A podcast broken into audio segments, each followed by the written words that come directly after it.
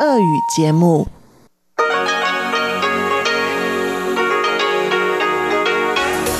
В эфире Международное радио Тайваня.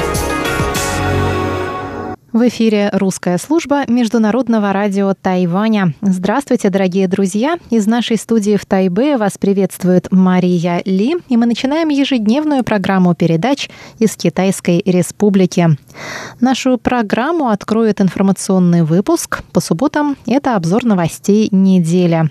Далее те, кто слушает нас на частоте 5900 кГц с 17 до 17.30 UTC услышат рубрику Владимира Вячеславовича Малявина «Всемирный Чайнатаун». А слушатели нашей часовой программы на частоте 9490 кГц с 11 до 12 UTC смогут также услышать музыкальную передачу Игоря Кобылева «Наруан Тайвань. Песни коренных народов» и повтор тур радиопутешествия по Тайваню с Чеченой Кулар. Пожалуйста, оставайтесь с русской службой Международного радио Тайваня. А начать сегодняшний обзор мне хотелось бы с очень радостной новости.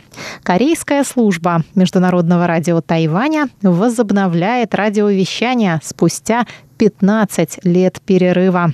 Церемония, посвященная этому событию, прошла в актовом зале Международного радио Тайваня 10 декабря.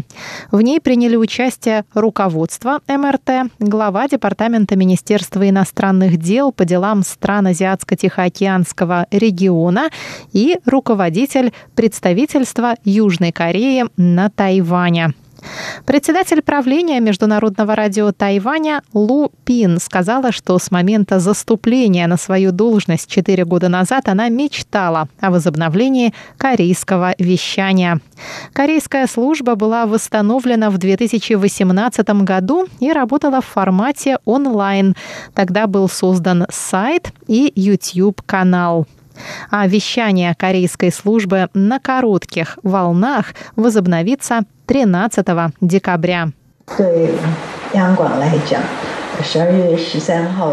Для Международного радио Тайваня возобновление радиовещания 13 декабря под руководством нашего директора Джан Джена очень и очень важный день. Для нас это чрезвычайно знаменательное событие. Надеюсь, что передачи корейской службы поспособствуют укреплению доверия и общих ценностей, а также обменам в сфере культуры и жизни между двумя странами.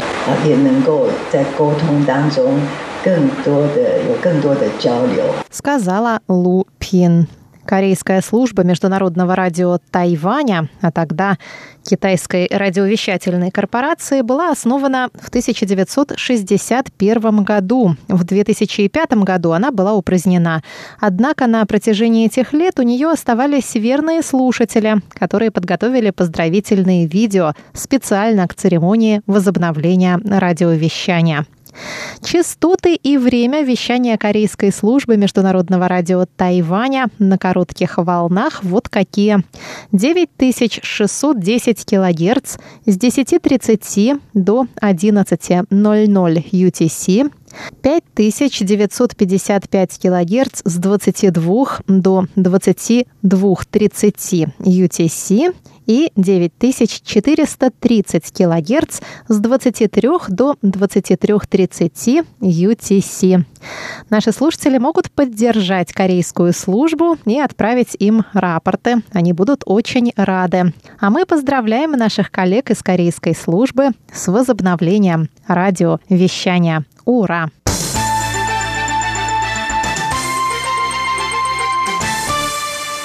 Президент Китайской республики Тайвань Цай Янвэнь появилась на обложке французского журнала Le Point вместе с президентом США Джо Байденом, председателем КНР Си Цзиньпином и президентом Франции Эммануэлем Макроном и канцлером Германии Ангелой Меркель. Издание отметило Цай Янвэнь в числе тех, кто управляет миром. Пресс-секретарь президентской канцелярии Джан Дуньхань сказал, что Тайвань и президент Цай Янвэнь вновь появились на обложке влиятельного издания, и это говорит о важности Тайваня в мире и его конкурентоспособности. В новом номере журнала также вышла статья, посвященная успеху Тайваня в борьбе с эпидемией коронавирусной инфекции COVID-19. В статье Цай Янвэнь называют президентом, а успех Тайваня в борьбе с эпидемией объясняется прозрачностью действий правительства и сотрудничеством между властями и народом. А еще президент Цай Янвэнь вошла в список сотни самых влиятельных женщин мира по версии журнала Forbes. Список был опубликован 8 декабря. Президент заняла 37-ю строчку в этом списке. В короткой заметке под именем Цай Янвэнь журнал написал, что лидерство Цай в период пандемии COVID-19 – образец для подражания для всего мира. Forbes также отметил ее заслуги в продвижении биотехнологической, оборонной и экологической сфер своей страны.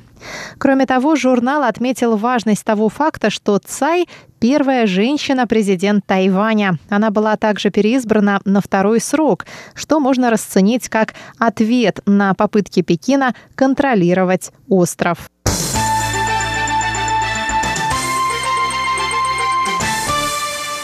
Президент Цай Янвэнь посетила 11 декабря компанию судостроителя Джун Синь Гаудин в Гаусюне. В этот день прошла церемония сдачи в эксплуатацию фрегата «Аньпин» и 35-тонного патрульного катера 3589, а также спуск на воду второго фрегата «Ченгун». Президент Тайваня сказала, что эти три судна отличаются лучшими характеристиками по сравнению с прошлыми поколениями судов. В частности, фрегат «Аньпин» может быть использован как в мирных, так и в военных целях. Она добавила, что согласно правительственной программе в течение 10 лет на Тайване будет построено более 100 судов. В их числе 4000-тонное спасательное судно, 1000-тонное и 100-тонные фрегаты и катера. К настоящему моменту программа реализуется согласно плану. Строительство фрегата «Аньпин» началось в январе этого года. За основу был взят проект тайваньского корвета «Тхудзян».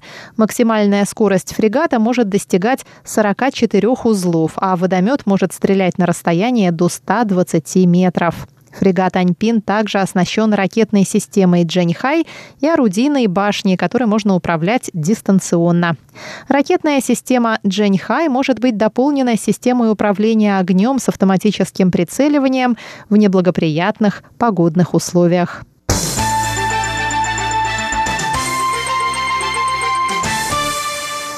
Президент Тайваня Цай Янвэнь выступила 10 декабря на встрече, организованной базирующимся в Вашингтоне некоммерческим аналитическим центром Hudson Institute. Встреча была организована в формате онлайн – Президент сказала, что Тайвань намерен продолжать оберегать свою свободу, несмотря на усилия Китая, препятствующие участию Тайваня в деятельности международных организаций. Она сказала, что Китай пытается исключить 23 миллиона тайваньцев из международного пространства при помощи дезинформационных кампаний, призванных бросить тень на образ демократии Тайваня в глазах международного сообщества. При этом Цай отметила, что Тайвань не хочет хочет оставаться в постоянном противостоянии с Китаем. Двум сторонам нужно найти способ мирно сосуществовать на основе взаимного уважения, доброй воли и понимания, в том числе в интересах поддержания стабильности и мира в регионе, сказала Цай Янвэнь.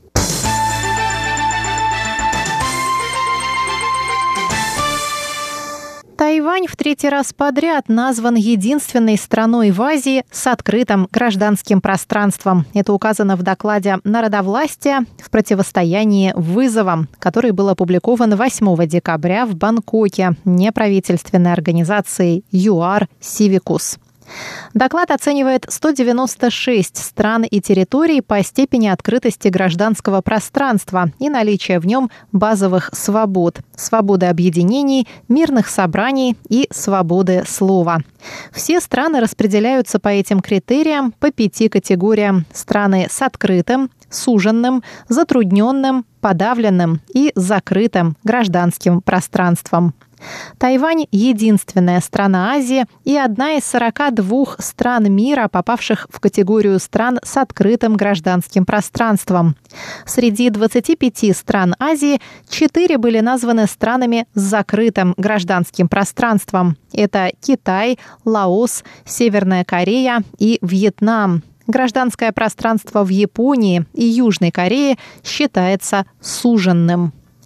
В докладе указывается, что в июне этого года Тайвань стал одной из немногих стран мира, в которых прошли парады гордости ЛГБТ-сообщества. В августе Тайвань основал Национальную комиссию по правам человека. Тайвань также предоставил аккредитацию 22 иностранным журналистам, вынужденным покинуть Китай, говорится в докладе. В то же время в докладе выражена озабоченность соблюдением прав рабочих мигрантов, слишком широкими полномочиями правительства по борьбе с дезинформацией и законами по ограничению прав людей устраивать мирные собрания рядом с правительственными учреждениями. Основанная в 1993 году, организация «Сивикус» позиционирует себя как глобальный альянс организаций гражданского общества и активистов, видящий свою миссию в повышении активности граждан и укреплении гражданского общества во всем мире. Ее сетевой инструмент Civicus Monitor предоставляет в режиме реального времени постоянно обновляемую информацию о положении дел с гражданскими свободами в 196 странах и территориях.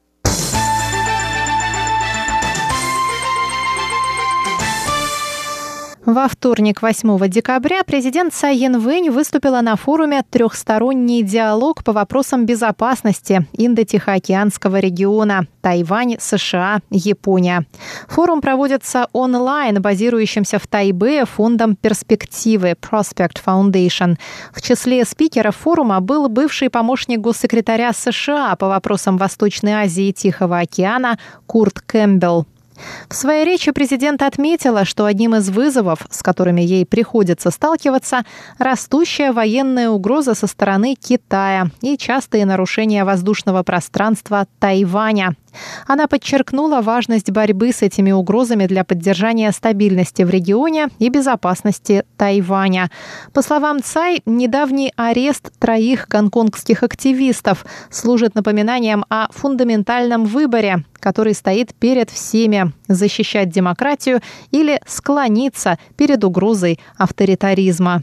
Цай также подчеркнула важность укрепления партнерских отношений с США в рамках существующих программ сотрудничества, а также выразила надежду на развитие связей с Японией. Она напомнила, что представительство Японии на Тайване объявило 2021 год годом японо-тайваньской дружбы.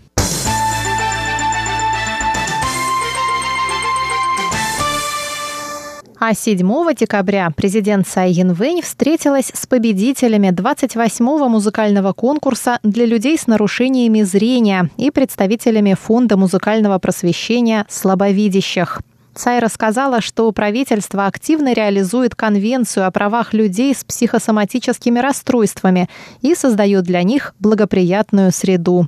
В частности, язык жестов стал одним из государственных языков. Цай Янвэнь выразила надежду, что Министерство культуры обеспечит всех людей с ограниченными возможностями правом наслаждаться культурными мероприятиями. Она рассказала, что в Центре искусств Вэйуин в Гаусюне места для инвалидов спроектированы особым образом. Она призвала Министерство культуры продолжать работать в этом направлении, чтобы как можно больше жителей острова могли получать удовольствие от концертов и спектаклей.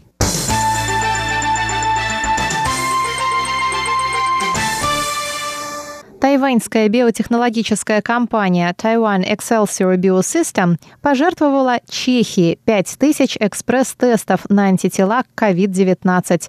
Об этом рассказал 9 декабря глава Сената Чехии Милош Выстрчил.